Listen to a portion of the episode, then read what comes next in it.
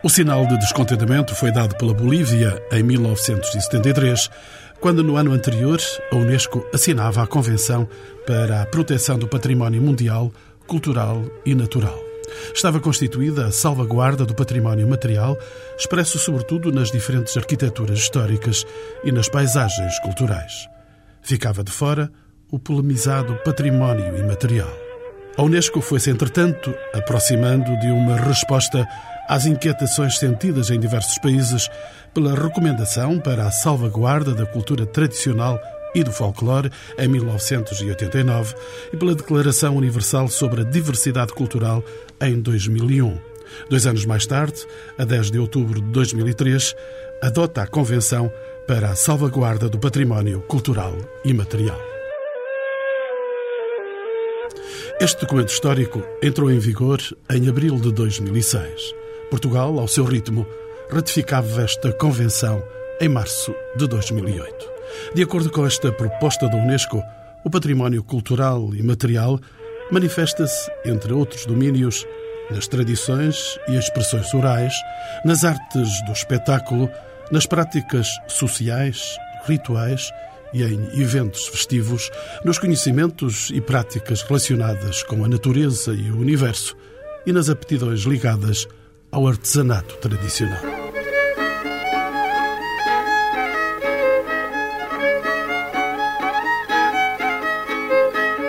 Entre nós, a designada cultura tradicional popular tomou interesses entre os investigadores desde o último quartel do século XIX, em que se notabilizaram nomes como os de Oliveira Martins, Leite de Vasconcelos, o curso Michel Giacometti, Lopes Graça e ainda feito andarilho nos nossos dias, António Sardinha. As sonoridades deste programa contam com a participação destes investigadores nos inventários do que hoje se designa património cultural e material. Para responder à complexidade desta tarefa, não isenta de polémica, os encontros com o património convidaram quatro antropólogos de diferentes especializações. Assim, António Medeiros, com doutoramento no ISCTE, em Antropologia das Sociedades Complexas. Clara Bertrand Cabral, antropóloga pelo Instituto Superior de Ciências Sociais e Políticas. Ela é a responsável pelo sector da cultura na Comissão Nacional da Unesco, onde faz investigação sobre a Convenção para a Salvaguarda do Património Cultural e Material. Paulo Costa, com pós-graduação pela Universidade Nova de Lisboa, integra os quadros do Instituto dos Museus e da Conservação, em que é diretor do Departamento de Património Imaterial. E Manuel João Ramos, investigador do ISCTE, coordenador da Biblioteca Central de Estudos Africanos e do Núcleo de Estudos Etíopes. É com este antropólogo, militante de diversas causas, que inicio este debate, nem sempre pacífico. Acho que antes de chegarmos a essa distinção temos que tentar compreender como é que se chegou à noção de património material, como é que se inventou o termo de património material. Inventou-se o termo património material porque alguém tinha começado por falar de património material, ou seja, o termo património imaterial surgiu como uma expressão de reação a preocupações na área do património material. Isto é, com a sensação de que havia uma, toda uma área de estudos e toda uma área de necessidade de preservação de bens culturais que não estava abrangida pelas preocupações e por quem trabalhava na área do património material. Portanto, esta distinção é uma, é uma distinção que é vazia no, em si. E meramente académica? Não, acho que é meramente política. Não tanto académica, isto é. A academia chegou à questão depois da política. A noção de património material foi discutida, trabalhada em termos políticos e jurídicos, sobretudo no Fórum da Unesco, e só depois é que chegou e está a chegar à academia. Não foi o contrário que aconteceu. Portanto, hoje em dia estamos confrontados com a necessidade de tentar inventar um sentido para aquilo que foi definido em oco, em vazio. Professor António Medeiros, é da mesma opinião que o Manuel João Ramos? De alguma maneira, sim, também é a percepção que eu tenho é que chegaram primeiro uns políticos ou que, ou que houve iniciativas que abriram um espaço que agora uma academia e, e diversos promotores estão a tentar ocupar. Mas, por outro lado, na história destas coisas todas é bem mais profunda. Tem algumas, algumas referências. Todas estas distinções que se estão agora a fazer vêm cheias de ironias, não é? Porque encontram-se bastante recuado e há bocado estava-me a pôr a questão, isto desde quando é que vem? Eu seria radical, eu digo, vem desde o século XVIII, desde os irmãos Grimm, já se interessavam imenso por património imaterial. Aconteceu que o materializaram, não é? Puseram em papel e a partir daí andamos com interesses etnológicos há muito, há muito tempo e grande parte deles vertidos na, em coisas que são imateriais, que foram, não é? Paulo Costa, esta realidade eh, vem de tão longe, sim, desde há séculos. Concordo plenamente. O interesse nasce nesta altura e nasce, em primeiro lugar, com os estudos que vieram a dar origem à, antropologia, muito concretamente, mas também em ciências e áreas disciplinares afim, e mantém-se ininterruptamente até uh, nos depararmos com esta categoria nova de património imaterial, que no fundo referimos como conceito, como termo, que é muito recente e que é instituído a partir sobretudo da Convenção da Unesco de 2003, refletindo duas décadas de trabalho nesse fórum, como referiu o professor Manuel João Ramos, e que vieram chamar a atenção a nível internacional para esta nova área, mas esta foi uma área que sempre existiu. Eu acrescentaria apenas ainda uma questão em relação à questão da distinção entre património material e património imaterial. De facto, ao que todas as instâncias internacionais e nacionais, desde logo a Unesco, em primeiro lugar, que preconizam é que há uma abordagem, há necessidade de uma abordagem integrada à cultura material e ao património imaterial. Portanto, não se distanciam. O, o que aconteceu foi que surgiu uma convenção em 1972 que dava ênfase particular ao património monumental, que determinado tipo de sociedades, que são as sociedades-alvo, prioritárias desta Convenção da Unesco para o Património Material, esta Convenção de 2003, não se veriam abrangidas por essa Convenção do Património Monumental. E é neste sentido que surge também esta, esta categoria do património imaterial. Clara Cabral é antropóloga também e é responsável pelo sector da cultura da Comissão Nacional da Unesco. A Unesco estava em falha aí quando não tratava do património imaterial, o património cultural imaterial? Não sei se poderá dizer que estava em falha. O que é certo é que logo após a adoção da Convenção para o Património Mundial em 1972, um ano depois a Bolívia, alertou para que de facto aquela convenção não chegava, que seria necessário algum instrumento que defendesse também aqueles aspectos mais intangíveis da cultura, do património. E, portanto, estas preocupações com o património material já remontam a 1973, portanto, não é uma preocupação recente. É claro que as convenções da Unesco não são instrumentos que sejam feitos rapidamente, não é? E, portanto, demorou bastantes anos até sensibilizar as pessoas e sensibilizar a comunidade internacional para que de facto seria necessária uma convenção neste âmbito. Professor Manuel São Ramos, mas eh, não haverá contradição na salvaguarda do património cultural e material quando este se caracteriza ou se pode caracterizar pela fluidez, pela mutabilidade. Em que ficamos, professor? Eu acho que há, há sobretudo uma profunda contradição neste facto. É que a noção de material e de, de imaterial é uma noção culturalmente uh, determinada. E cada cultura define a fronteira ou a relação entre o que é material e o que é imaterial em função de uma língua, em função de uma história, em função de uma civilização. E ao fim e ao cabo, este instrumento e é um instrumento jurídico ou político que define uma separação clara entre natureza material e imaterial de um património, é um objeto em si de, eu diria, de colonização mental de uma série de culturas que, de certa maneira, contradiz a intenção preservadora da diversidade cultural. Isto é, nós pretendemos preservar a diversidade cultural com um instrumento de homogeneização mental e nesse sentido acho que há uma profunda contradição entre aquilo que é a boa intenção da Unesco e todos, todos aqueles que pretendem salvaguardar o património e o facto de as culturas muitas vezes se calhar não quererem ser salvaguardadas por aquele modo de olhar para o património, nomeadamente. O professor uh, António Medeiros não está de todo concordante com esta expressão. Completamente de acordo, ou pelo menos tem que se meter eh, nuances uh, nisso. Eu diria que esta história toda é um pouco a vitória do, dos antropólogos.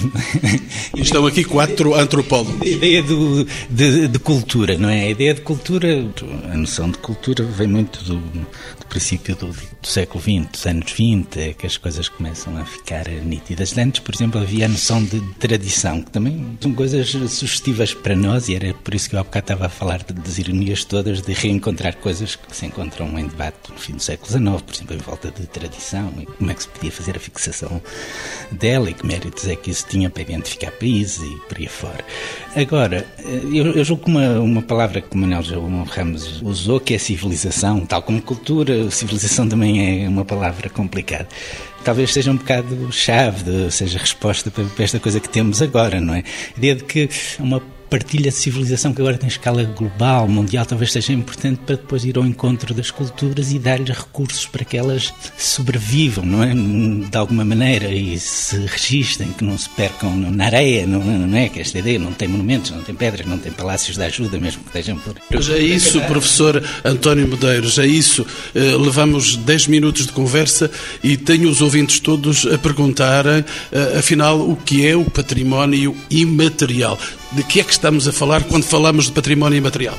Há, um, há um facto que é incontornável e é tremendamente importante e acho que não, não, não, podemos, não podemos fugir a ele. É, a letra da lei é tremendamente importante, não é? E os recursos que a letra da lei põe em, em ação. E, portanto, vai-se à letra da lei, lê-se a legislação feita e encontra-se a boa definição. Eu, eu julgo que temos que ir por aí.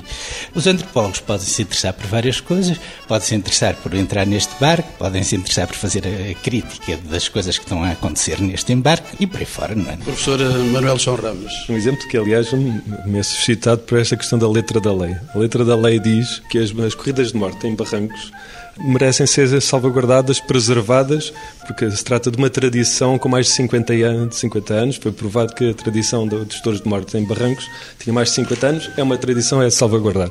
Imaginemos agora que os touros de morte em barrancos são considerados uma tradição em, em perigo de extinção e são classificados como património imaterial. Uma tradição que merece ser salvaguardada.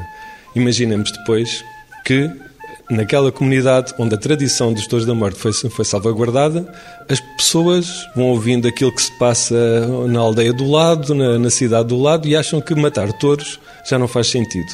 E então a população de Barrancos, imaginamos que passa a achar que não faz sentido matar touros.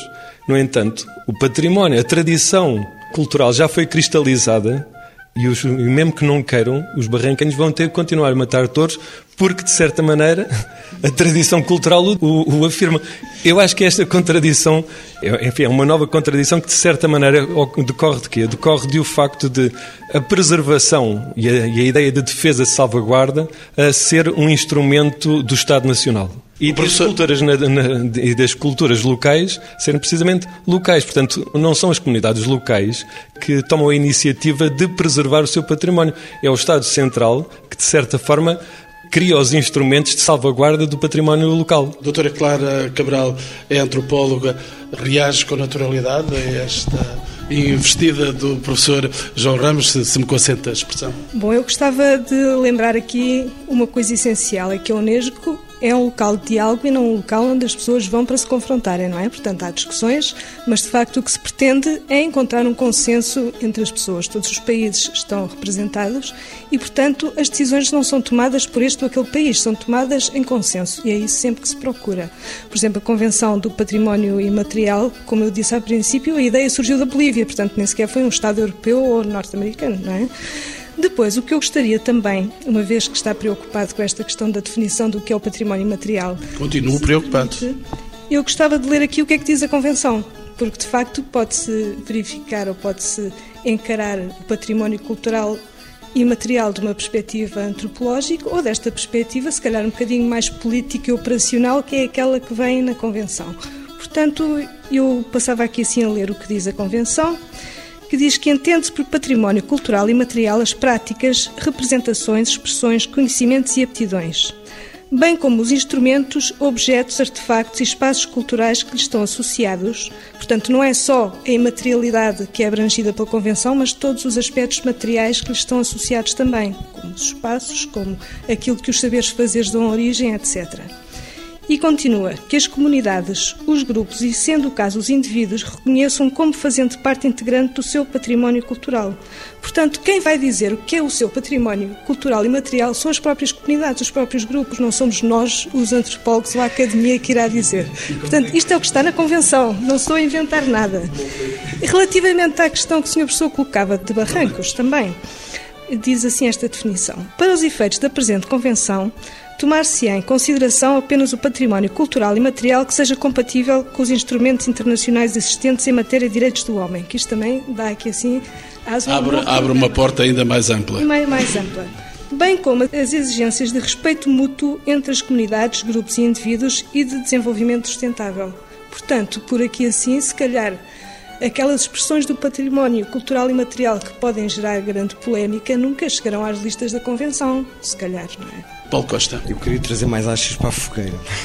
E pegando em tudo o que o professor António Medeiros, o professor Manuel João Ramos e a doutora Clara Cabral eh, falaram, que tem a ver, por um lado, com a lei, por outro lado, com uma ideia de que sobre o património imaterial a preservação deve assentar sobre formas de classificação por parte do Estado, que foi o professor Manuel João Ramos referiu, e por outro lado, na sequência da, da, definição e das condições para a circunscrição do que é património imaterial, tal como definido e preconizado pela Unesco, tal como referido pela doutora Clara Cabral, e que tem a ver com o facto de que património imaterial é aquilo que é reconhecido como tal por uma determinada comunidade.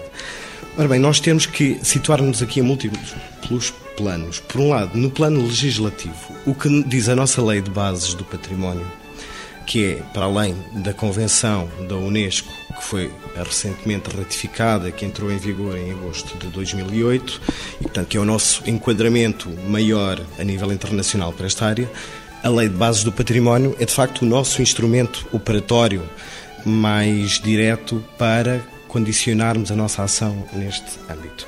E a nossa Lei do Património é francamente boa para a atuação no património material. Esta, estou a exprimir uma, uma opinião puramente individual. E é boa, é boa para pensar esta matéria e é boa para atuar sobre estas matérias, porque a lei do património, no caso do património imaterial, não preconiza uma proteção legal deste património.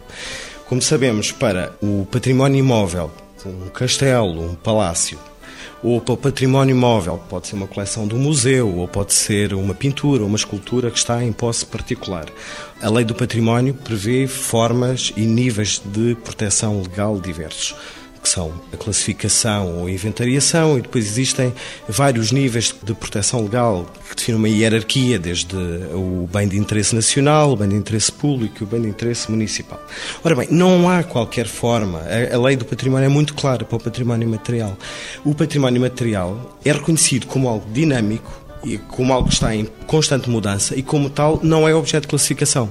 Portanto, não há risco de se estar a classificar por parte do Estado uma manifestação do património material, seja ela uma festa, ou uma atividade agrícola, ou um processo tecnológico, tradicional, por exemplo, como fazer farinha no moinho de vento. Nada disto é sujeito a uma proteção legal que diz que isto será mantido assim ad eternum porque se reconhece que estes processos, que são reflexo de modos de vida de comunidades, de grupos mais ou menos pequenos, mas não poderão uh, ser mantidos ad eternum. Portanto, eles existirão enquanto fizerem sentido, enquanto a sua existência destas manifestações fizer sentido para os indivíduos e para as comunidades. Mas não se está a fixar e a cristalizar a forma ideal do que é património material. Agora, para pegar nas palavras da da Unesco, que a doutora Clara Cabral nos transmitiu, o que temos que definir muito bem é até onde é que aquilo que as comunidades dizem, ou seja, aquilo que as comunidades reconhecem e dizem que é o seu património, do ponto de vista da atuação política, que deve ser técnica e cientificamente bem sustentada, e desde logo com base no trabalho da antropologia e com base no trabalho das áreas disciplinares afins que se dedicam há muito, muito tempo sobre esta matéria e que têm muito e muito trabalho realizado sobre esta matéria, é que às vezes, e os antropólogos são os primeiros a saber disto, às vezes aquilo que uma comunidade diz que é a sua tradição, a sua cultura, é algo que é muito recente, é algo que foi fabricado e é que foi, que foi inventado. E portanto tem que se definir de facto fronteiras para o que é património material para aquilo que é folclore, que é representação de tradição, representação de cultura, representação de genuinidade e especificidade cultural. E, portanto, e aí tem que haver definições aproximadas, mas tem que haver critérios muito exatos para sabermos o que deveremos entender como património material. Porque, nesse caso, entenderemos tudo como património material. Doutora Clara Cabral. Falta-me ler aqui assim um bocadinho da definição, se me permite, vou continuar. Esse património cultural e material, transmitido de geração em geração, é constantemente recriado pelas comunidades e grupos em função do seu meio, da sua interação com a natureza e com a sua história. Portanto, isto vai um bocadinho ao encontro que o Dr. Paulo Costa disse. Portanto, o património não é para se ficar uh, cristalizado e não evoluir. Portanto, a Convenção prevê que o património evolua e, portanto, que se transforme e que se transforme noutras coisas diferentes, não é? Num património, se calhar, em material diferente. A questão de ser transmitido de geração em geração dá uma linha de continuidade a este património. Agora, o que nós vemos nos formulários de candidatura às listas da Convenção, que já estão online no website da Unesco, se alguém quiser pode ir lá verificar, diz-se assim no formulário, em inglês, isto foi uma tradução minha. Diz que não é necessário descrever em pormenor a história do elemento do património cultural e material, a sua origem ou a sua antiguidade. Portanto, a Unesco não está preocupada com a história do património, embora diga que tem de ser transmitido de geração em geração, mas essa parte não é muito importante. O que é importante é que esse património faça parte agora da vida das comunidades e, portanto, que seja pertença das comunidades no momento presente. Mas uh, que exemplos é que nós podemos encontrar para podermos perceber ainda melhor o que é o património um, cultural e material, professor uh, António Medeiros? Olha, eu encontro sobretudo as materializações.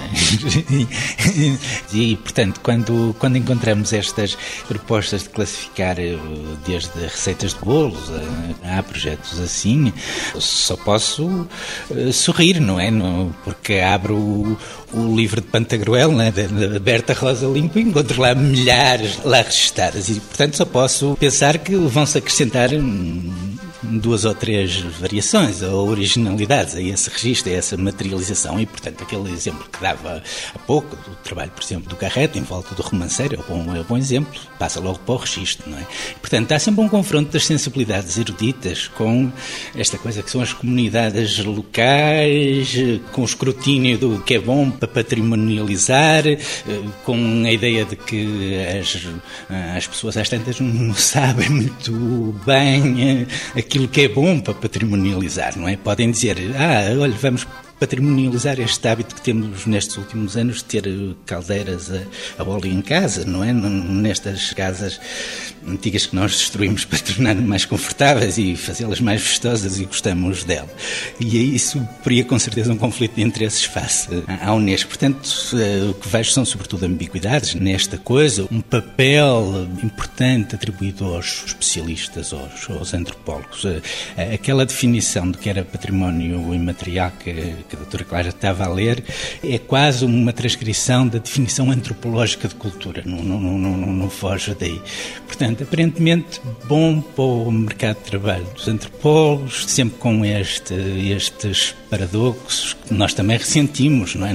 Mas também com coisas muito interessantes a emergir, não é? Esta ideia de que há grupos locais que dizem aquilo que querem fazer, só eventualmente é que eh, contratam um consultor que será tendencialmente antropólogo, mas talvez possam até não o fazer porque já têm capacidade bastante de afirmação de voz, voz política para fazerem pela mão deles. E isso eu só posso só dar, não é? Não, que, que haja iniciativa política de base local para, para fazer esse género de coisas podem os chumbos multiplicar-se, como estava a dizer há bocado, não é? Professor Manuel João Ramos continua a distanciar-se deste património cultural e material? Não, repara, as questões que têm agora sido discutidas nestes últimos cinco minutos colocam-me uma pergunta. Porquê salvaguardar? Qual é a intenção da Unesco, dos Estados Centrais, de salvaguardar tradições locais? Porquê? Qual é a razão? As comunidades tratarão da sua vida. O Estado Central pretende salvaguardar, estudar e preservar tradições, com que objetivos, com que interesses. Eu referi que a questão é, é em parte política, mas tem uma ligação muito importante. Eu acho que se calhar merecia dois ou três momentos de reflexão. Todas estas questões têm uma relação muito importante com a indústria turística, nomeadamente com o impacto, eh, o impacto da, da indústria turística a nível local as tradições só começam a necessitar preservação quando começam a desaparecer. Isto é, é quando já não há sentido quando já não há autenticidade, entre aspas, para que uma tradição se mantenha, que ela começa a ser objeto de preocupação. E acha que aí a tradição já está perdida? A tradição já está perdida, em absoluto. Quando ela chega aos escritórios da Unesco, da Comissão da Unesco em Portugal, a tradição já está morta. Mas, de certa maneira, isso vale como para o património material, como para o património imaterial. Há, evidentemente, uma grande dose de iconoclastia em todo o processo de preservação. Isto é, a musealização em si é também um processo de morte do sentido de uma peça, seja ela material ou imaterial. Dr. Paulo Costa é o diretor do Departamento do Património Imaterial. Acha que não tem sentido avançar pela preservação do património imaterial? Eu acho que tem todo o sentido. O que devemos pensar é como entendemos esse sentido. E se calhar todos nós reunidos à volta desta mesa e que estamos reunidos e a falar para um, um microfone e para um gravador digital, que é um dos meios por excelência de fixação e de registro do património material, se calhar temos todos, atribuímos todos sentidos diferentes a esta questão do património material. Porque chegamos aqui com percursos diferentes, ou do ponto de vista puramente académico, ou do, ou do ponto de vista estritamente institucional, quer seja da Unesco, pela doutora Clara Cabral, ou, ah, no meu caso, representando ah, aqui o Instituto dos Museus e da Conservação, que é o organismo do Ministério da Cultura que desde há um ano e meio tem estas atribuições nesta área de património material que estiveram devolutas, digamos assim, durante quase 20 anos das atribuições e competências do Estado português ao nível cultural. E uh, o professor Manuel João Ramos acabou por falar de coisas que são importantíssimas para pensarmos esta questão, que é a importância do património material como recurso turístico económico para os seus detentores, para as suas comunidades, ou talvez de forma mais apropriada para os estados em que essas comunidades se localizam. Mas eu, perdoem-me, estou aqui a falar por um organismo do Ministério da Cultura, que tem atribuições nesta matéria, e estou a falar aqui exclusivamente do ponto de vista patrimonial e do ponto de vista dos instrumentos jurídicos ou legislativos ou, ou, técnicos para enquadrarmos esta matéria. E eu acho que foi importante para o Estado português, foi importante para a antropologia como disciplina, foi importante para os antropólogos como classe de trabalhadores que se dedicam a olhar as coisas da cultura sobre determinado prisma. A Convenção da Unesco foi importante a múltiplos níveis. E foi muito importante porque veio chamar a atenção sobre este universo, que foi um universo que, tal como já foi aqui referido por todos, sempre existiu, é estudado há cerca de 150 anos de forma sistemática. Existem enormes bancos de dados, agora apenas para falar no caso português existem enormes repositórios de conhecimento, enormes bancos de dados acumulados em universidades, em centros de investigação, em museus. Portanto, há muito conhecimento produzido sobre esta matéria em Portugal, como na Europa, como noutros países, e aqui os antropólogos têm tido um papel preponderante na documentação deste domínio. A Convenção teve uma virtualidade muito grande, é que chamou a atenção para a importância destes modos de vida, porque no fundo, quando falamos de património material, estamos a falar do modo de vida das pessoas e das comunidades a que elas pertencem. E agora vou dizer aqui aquilo que talvez seja uma barbaridade para a doutora Clara Cabral, mas a minha opinião pessoal é que a Convenção da Unesco, esta do património material, foi pensada e é mais apropriada para comunidades e para modos de vida que estão ameaçados de extinção. Ameaçados por processos de globalização, por processos de aculturação, em que de facto essas sociedades, que são às vezes grupos de pessoas muito pequenos, no meio de uma selva, no meio da selva amazónica, por exemplo, e que são grupos de 50, de 100, de 500 pessoas que têm uma língua própria, têm um modo de vida próprio, estão incluídos em Estados, nações que têm uma cultura dominante e que a tendência normal das coisas é que esses modos de vida venham a desaparecer com a incorporação total dos indivíduos dessa comunidade nessa macro sociedade, digamos assim. Eh, estou a ser talvez demasiado otimista ou demasiado ingênuo, mas a maior virtualidade da Convenção da Unesco é constituir-se como um instrumento de sensibilização à escala mundial para a importância destes modos de vida, de uma sociedade que tem 50 pessoas, mas que tem uma língua tão complexa como uma, uma língua de uma sociedade que tem 500 milhões de falantes. Doutora Clara Cabral, eh, esta Unesco vai salvar eh, esses 50 falantes, vai salvar essa língua? Tem hipótese? Há urgências na Convenção para solucionar problemas deste género? Era ótimo que a Unesco pudesse salvar toda a gente, não é? Aliás, o objetivo da Unesco seria poder salvar e poder fazer melhor pelo mundo e que o mundo se tornasse um sítio melhor para se viver. Eu pedi-lhe só para 50 pessoas, mas tudo bem. Agora, eu acho que a Convenção para a salvaguarda do património cultural e material não pode ser vista fora do contexto da Unesco e fora dos objetivos da Unesco enquanto organização internacional. E é daí que depois ela baixa um nível para os Estados-parte, baixa um nível para as comunidades, baixa um nível até chegar aos indivíduos. Portanto, isto parte por várias escalas, mas tem de ser abordada e de ser vista a um nível mais global. No fundo, é um instrumento de política internacional. Portanto, é nesse contexto que tem de ser compreendida. Esta convenção apareceu de alguma forma como uma contrapartida à Convenção do Património Mundial e está extremamente relacionada com ela. Porque se nós virmos a lista do Património Mundial dos bens classificados, agora há 878, a maior parte dos quais culturais e a maior parte dos quais nos Estados do Norte, portanto na Europa. E os países do Sul, por não terem património construído, porque não é essa a sua tradição, não é por serem menos que os outros, mas não é essa a sua tradição, o seu património é muito mais intangível, não é? Portanto, e por terem percursos civilizacionais diferentes, certeza, as colonizações, etc., muitas coisas aconteceram na história dos povos. Exatamente. E a Sul. E, portanto, esta convenção vem um bocadinho no sentido de ser uma contrapartida à Convenção do Património Cultural e Material e permitir que esses países possam também classificar o seu património em alguma lista da Unesco. Aliás, se nós virmos as, a lista das 90 obras-primas que agora foram incluídas na lista representativa da Convenção, se virmos o mapa, a maior parte delas são nos países do Sul, África e Ásia-Pacífico.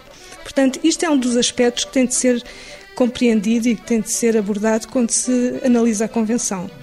Por outro lado, a Convenção tem de ser vista no mundo mais vasto que é a Unesco. A Unesco nasceu em 1945 com um mandato muito específico de, como diz o seu ato constitutivo, nascendo das guerras no espírito dos homens, é no espírito dos homens que devem ser erguidos os baluartes da paz. Portanto, todas as convenções da Unesco, seja na área do património, seja na área da ciência, seja aquilo que for, têm o objetivo de construir a paz no mundo. É por isso que são lugares de entendimento e é por isso que provavelmente qualquer elemento do património cultural e material que seja contrário ou que crie algumas, que fira algumas suscetibilidades, nunca entrará nas listas, porque a Unesco é esse lugar de entendimento e pretende construir a paz.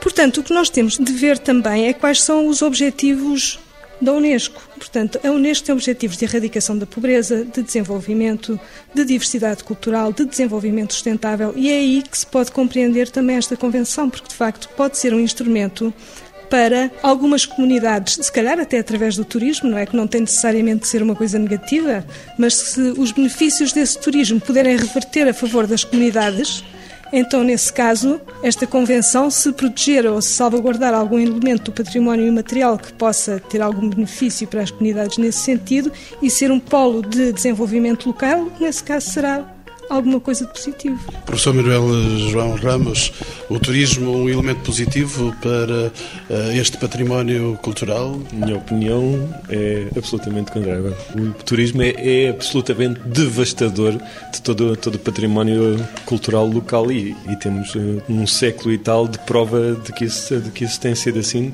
Não sei. Fala da sua experiência pela Etiópia? Nomeadamente pela Etiópia, em que vi e cheguei a ver populações que passaram a ser objeto de visita turística, como se fosse jardim zoológico, em, em, no espaço de cinco anos. E, e é isso, e isso é a preservação, chamada preservação do património cultural, neste caso, promovido pelos centros culturais alemães uh, no sul da Etiópia. Acho que era importante chamar a atenção aqui para um, um aspecto, é que é verdade que o programa da Unesco e as intenções da Unesco são boas, mas elas devem ser entendidas não em si, e sim em relação com um conjunto, um conjunto de outras preocupações que são as da Organização Mundial do Comércio e, e os chamados do around toda a problemática do copyright, a problemática do chamado dos direitos intelectuais, e nomeadamente a questão dos direitos intelectuais coletivos, é uma área que precisamente é a área de, de proteção da Unesco que entra em choque direto com as intenções e as preocupações da Organização Mundial de Comércio na defesa dos direitos intelectuais patenteáveis. E é esta, esta relação, que é uma relação de grande tensão entre a defesa do património coletivo e a defesa do, do patenteamento e do copyright que eu diria que está em jogo. Isto é, de certa maneira, a Unesco é um baluarte de preocupações que vêm de quê? Vêm dos excessos que são causados pela lógica do patenteamento e pela, pela chamada depredação dos direitos coletivos, nomeadamente na Amazónia, pelas indústrias farmacêuticas e etc. E, portanto, eu acho que temos que entender toda a Convenção e a problemática da Convenção e de, das intenções da Unesco também no, na área do direito internacional, numa relação de extrema tensão com uma lógica que eu acho tão devastadora como a do turismo, que é a lógica precisamente do patenteamento e das invenções do Sr. Thomas Jefferson professor António Medeiros, eh, o seu olhar e o seu passar por várias civilizações, por vários lugares, fez experiência na sua vida académica de investigação dos lugares, das pessoas e dos sentimentos. Sente que o turismo é tão devastador quanto foi aqui apresentado pelo professor Manuel João? Eu não tenho passado assim por tantas civilizações, eu quando passei foi como, como turista. Voltamos aqui à questão que o Manuel João Ramos já, já desde há bocado está a pôr, da importância do Estado. Os Estados têm uma tremenda importância nesta história toda porque os Estados, e se quiser, podia brincar as famílias ou os indivíduos, conforme os entendimentos mais ou menos conservadores, não é? Quem é que tem património? São os indivíduos e, e são os Estados. Ah, e depois há um terreno bastante mais vago, que é esta dimensão global, ah, universal, que a Unesco de alguma maneira encarna, não é? E com problemas, não é? Com problemas de afirmação, porque estão com, com muita gente envolvida no, no, no debate e com questões críticas em jogo como essas, as do respeito pelos direitos humanos. Veja-se veja lá que caixa de Pandora não, não, está aí para as discussões, com certeza que está. Portanto, dizer, olhar para os Estados é olhar para um bom sítio para perceber a dinâmica destas coisas. E, portanto, as coisas não estão só, só a acontecer na Amazónia, estão a acontecer cá. E, nomeadamente, cá dentro, porque há recursos, porque os Estados é que têm património, tal como os indivíduos, como digo, e, portanto, as coisas ficam bastante mais etéreas quando é posto lá fora, quando é, é posto... E também mais problemáticas desde vários lados porque aí podia dizer, mas vamos conservar aquilo que as pessoas querem que conserve, mas elas querem mesmo, ou nós queremos, como queremos conservar a Amazónia a haste do Estado brasileiro, não quer, percebe? Doutora Clara Cabral, tratamos de uma questão de poder quando falamos do Unesco e quando falamos do património cultural e material? Eu acho que as questões de poder estão em todos os aspectos da vida, não é só no património cultural e material, não é? Portanto, se aqui estiver, é, é naturalmente como estão nas outras, nas outras situações. Há momentos falava-me de um projeto quase piramidal que vem de cima para baixo. Eh, vamos chegar aos indivíduos depois de termos passado por vários estádios eh, de organização para que eh, o património imaterial seja classificado. É assim que acontece? É esse o projeto da Unesco? A responsabilidade pela ratificação da Convenção pertence aos Estados, não são as pessoas nem as comunidades que ratificam, é o Estado. Portanto, o Estado é responsável depois para a aplicação dessa Convenção dentro do seu território.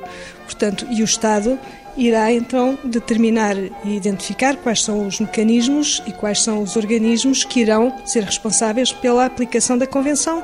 Aqui em Portugal já provavelmente será o IMC que está na sua lei orgânica, que será o responsável pela aplicação da Convenção em Portugal e, portanto, para realizar aquilo que a Convenção exige. Doutor Paulo Costa, estamos a aproximar-nos do fim do nosso programa. Entre nós, como é que se começou a sentir essa aproximação ao património imaterial? Já o século XIX vai-nos dando sinais disso. Uh, sim, o interesse por esta área, como já foi aqui referido, começa a, intensificar-se, acho que é consensual esta questão. No âmbito da antropologia, depois especializa-se em muitos domínios, temos hoje áreas disciplinares que são fundamentais para além da antropologia, para a atuação e, e, sobretudo, do ponto de vista metodológico, que eu acho que é aqui a questão fundamental a termos presentes, é a questão metodológica. E, se me permitisse, eu eh, aproveitava para comentar a referência que a doutora Clara Cabral fez à aplicação da Convenção no caso português, até para esclarecer um pouco a nós próprios e os nossos ouvintes. Porque estamos aqui a falar de várias coisas ao mesmo tempo. Por um lado, estamos a falar de um mecanismo que foi instituído pela Convenção da Unesco, a Convenção de 2003, que é a incorporação nas listas do património mundial de determinadas manifestações do património imaterial e que o Estado português virá oportunamente e eventualmente a propor alguma ou algumas manifestações. Já se tem falado de várias, aliás, a candidatura ou a intenção de uma candidatura sobre o património galaico ou português, galego ou português, aliás, eh, foi aqui falada pelo professor António Medeiros. Mas eu gostava de falar precisamente sobre as competências do Instituto, que pertence do Instituto dos Museus e da Conservação nesta área, que tem a ver com esta questão muito precisa. Aquilo que nos está atribuído em termos de competências nesta matéria é, sobretudo, algo do ponto de vista metodológico do ponto de vista normativo, que dá eco, por um lado, à Convenção da Unesco, que tem, para além do articulado da Convenção, uma série de orientações técnicas para o que devem ser os inventários, as formas de registro do património material, etc. E, por um lado, aquilo que está instituído na Lei de Base do Património, também já aqui falei, que define que a forma fundamental de preservação do património material, de acordo com a nossa lei de base do património, é o registro. E é um registro assente numa gravação áudio tal como aquela que está a fazer com o seu fabuloso gravador parante mas que tem outros, outros, outras metodologias, outros instrumentos, como o vídeo, a fotografia e também a transcrição, que às vezes é a única forma de identificarmos processos mentais. Por exemplo, falando com uma pessoa e que ela nos explique como é que chegou a um resultado num cálculo cálculo de uma área, por exemplo, por processos tradicionais. Ora, muito bem, estas são as competências fundamentais do Ministério da Cultura, através do Instituto dos Museus e da Conservação, na salvaguarda do património material. E era isto que eu gostava de deixar muito claro.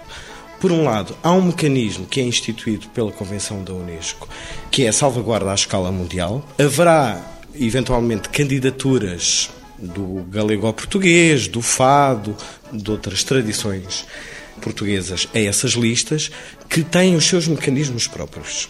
As competências do Instituto dos Museus e da Conservação são outras. São promover a salvaguarda do património material através da sua documentação, através do seu registro áudio, do seu registro vídeo, do seu registro fotográfico, do seu registro documental. É isto que está consignado na lei e até as próprias orientações técnicas da Unesco dando eco, aliás, a um importante instrumento que é de 89, que é uma declaração sobre a importância da cultura tradicional e popular, que já nessa altura eh, falava desta importância do registro, dos museus, etc. Portanto, estas são as nossas competências, é promover o registro, sem qualquer escolha, sem critérios de escolha e dizer que isto é mais importante que aquilo. E estamos, neste caso, a dar eco àquilo que está escrito na Lei de Bases do Património, em que não há diferenciação, não há hierarquização e em que a salvaguarda do património material assenta única e exclusivamente na sua documentação. E não estaremos aqui, com certeza, a começar nada de novo, até porque não teremos os meios para isso. O que pretendemos é valorizar o muito trabalho que já tem sido feito em muitos, muitas instituições ao longo de muitíssimas décadas, às vezes com mais vontade do que com meios, mas que existem esses bancos, esses repositórios de conhecimento em museus, em arquivos e, sobretudo, em universidades e em centros de investigação. Portanto, eh, o nosso papel será muito de dar visibilidade, constituir um banco de dados central que possa ser alimentado por estas instituições produtoras e detentoras de conhecimento sobre património material e que possa ser alimentado também pelas próprias comunidades e pelos indivíduos que têm acesso ao património material, para que elas possam ser os atores do conhecimento, do registro e, portanto, da salvaguarda através desses processos desse património. Doutora Clara Cabral, eh, deixe-me fazer-lhe uma última pergunta, colocar-lhe a pergunta depois deste processo de intenções natural do Instituto de Museus e da Conservação. O que é que vai mudar depois desta convenção ter sido aprovada por Portugal ainda há poucos meses? Depende daquilo que as pessoas quiserem fazer e da forma como a convenção irá ser aplicada, não é?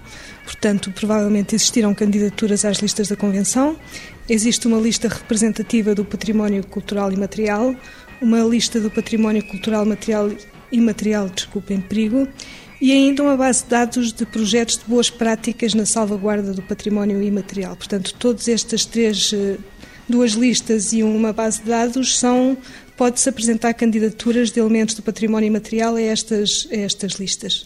De qualquer forma, o que eu gostava aqui assim de referir um bocadinho no seguimento do que o Dr. Paulo Costa disse é que, de facto, a inventariação do património cultural e material é uma exigência da Convenção. Portanto, os bens só podem entrar nestas listas da Convenção se constarem num ou mais inventários dos Estados-parte.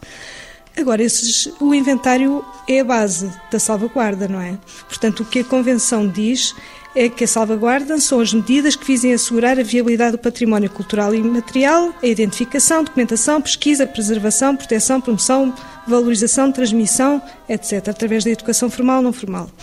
Portanto, o inventário é o princípio, mas depois há que fazer mais para salvaguardar o património cultural e material. A Convenção indica uma série de medidas, a Convenção e as, eh, as orientações técnicas também, que no fundo é a regulamentação da Convenção, diz como é que a Convenção deve ser aplicada e indica uma série de medidas de salvaguarda que os Estados-partes devem esforçar por aplicar.